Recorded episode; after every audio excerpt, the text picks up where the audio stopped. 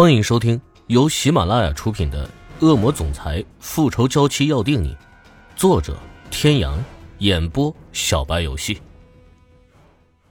第二百九十七集，老婆，老婆，你就是我老婆，不然你是谁老婆？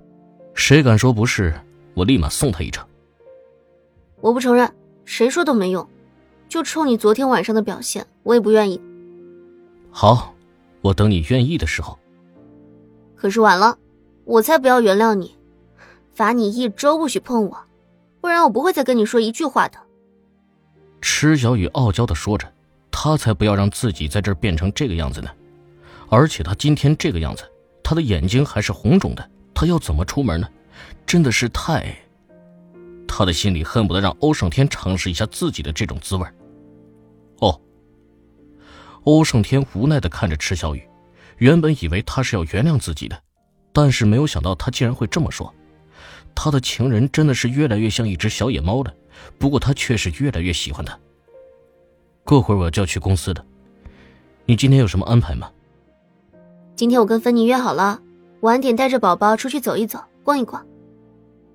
欧胜天低头看了看他，抚摸着他柔顺而又浓密的发，他知道他不会怨自己，看着他闭着眼睛的样子。更像是一只慵懒的小猫咪。T 市的春天总是会来得早一点，暖暖的风拂过，让人心旷神怡。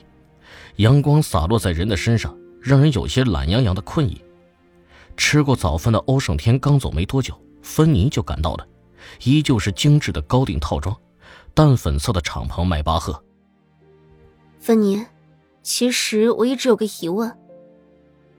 坐在副驾驶上的池小雨转身对芬妮说：“怀里的欧木萧，因为是第一次跟着妈妈出门，一双圆圆的大眼睛一动不动的看着路边的风景，安静的有些异常。”什么？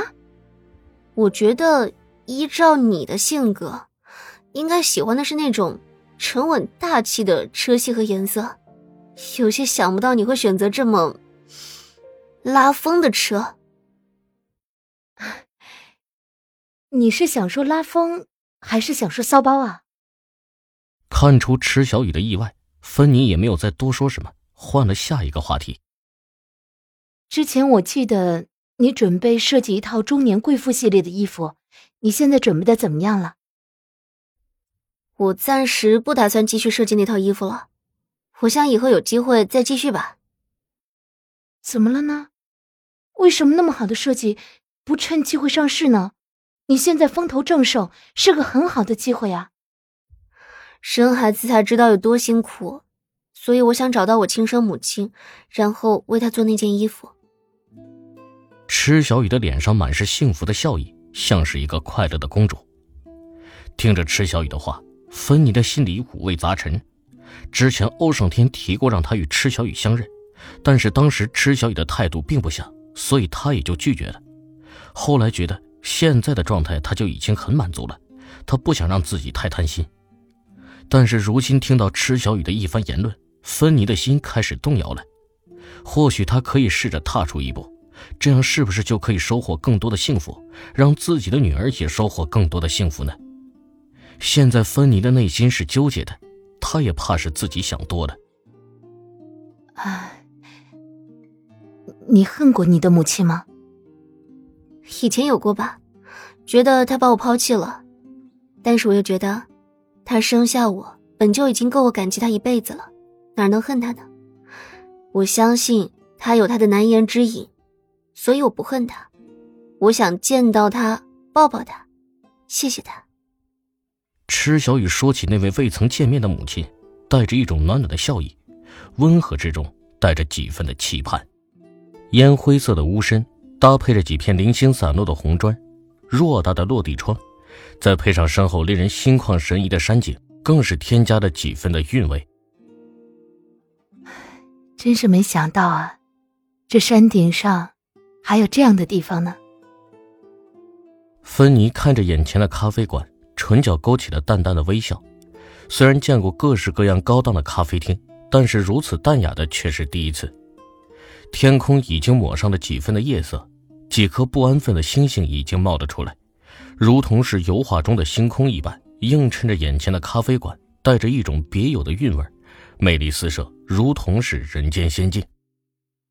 以前我也不知道这里是盛天带我过来的，第一次来，我跟你一样特别的惊讶，没想到岱山上竟会有咖啡馆。这个地方安静而又别致，每天的人都很多呢。走吧，我们进去看看。芬妮显得十分的喜欢，依旧抱着怀里爱不释手的欧木萧，率先走进了咖啡厅。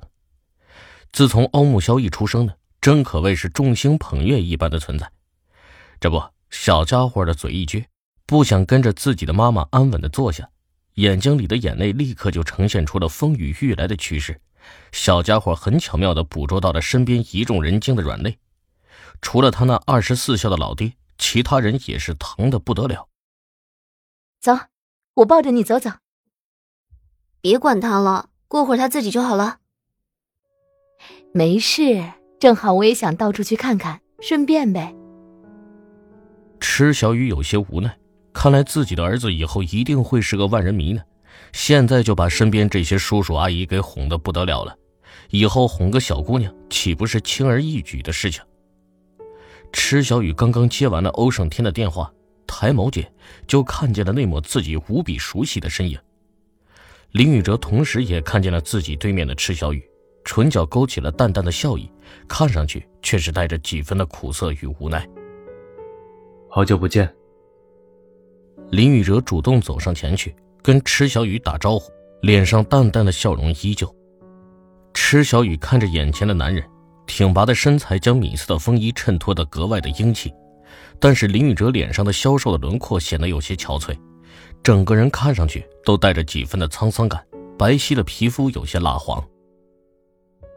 是啊，好久不见。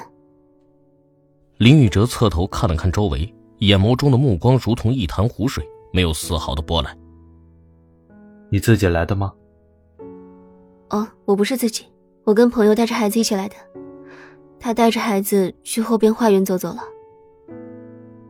林宇哲听着池小雨的话，心头好似被什么东西狠狠的戳了一把，蔓延全身的疼痛带着一种令人窒息的压迫感。